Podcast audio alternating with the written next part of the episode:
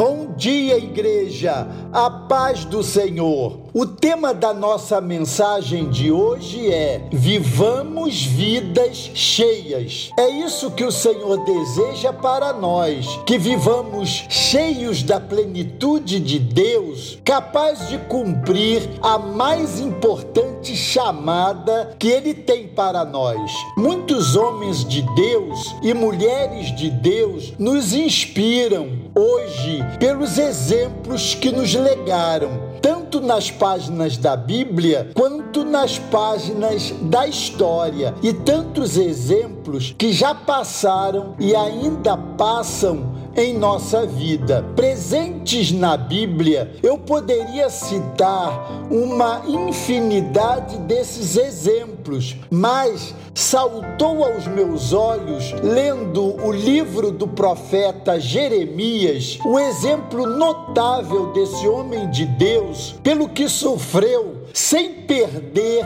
o foco da dimensão do chamado e do propósito de Deus na sua vida e do povo de Deus, escolhido para ser o fio condutor da história da salvação. A história de Jeremias começou bem cedo com seu chamado, conforme lemos em Jeremias capítulo 1, verso 5. Deus o chamou assim: Eu já o conhecia antes de você ser formado no ventre de sua mãe. Antes do seu nascimento, eu já havia separado e escolhido você para ser profeta às nações. Deus, na sua presciência, já sabia quem seria esse homem, a quem receberia o nome de Jeremias, cuja missão profética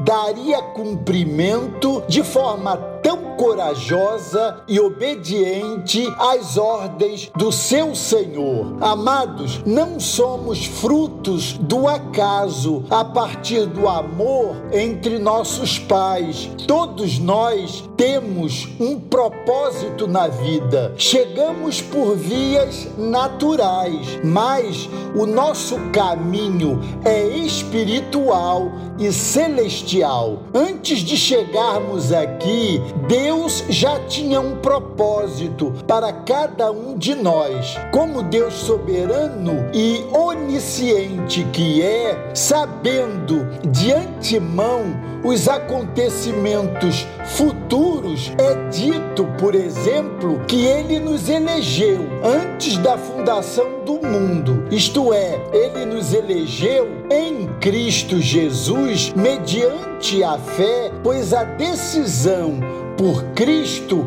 cabe a nós. Dessa decisão nossa, ele já sabia como Deus atemporal que é. Para Deus, passado, presente e futuro aparecem diante dele em só e único cenário. Dessa forma, ele nos chama, diz que nos escolheu em Cristo mediante a fé e nos apresenta a nossa missão. Onisciência, então, é esse atributo de Deus que conhece plena e perfeitamente todas as coisas. Foi assim que Deus viu o profeta Jeremias antes dele nascer e o chamou para ser o seu profeta, que daria cumprimento a essa missão difícil em um momento tão desafiador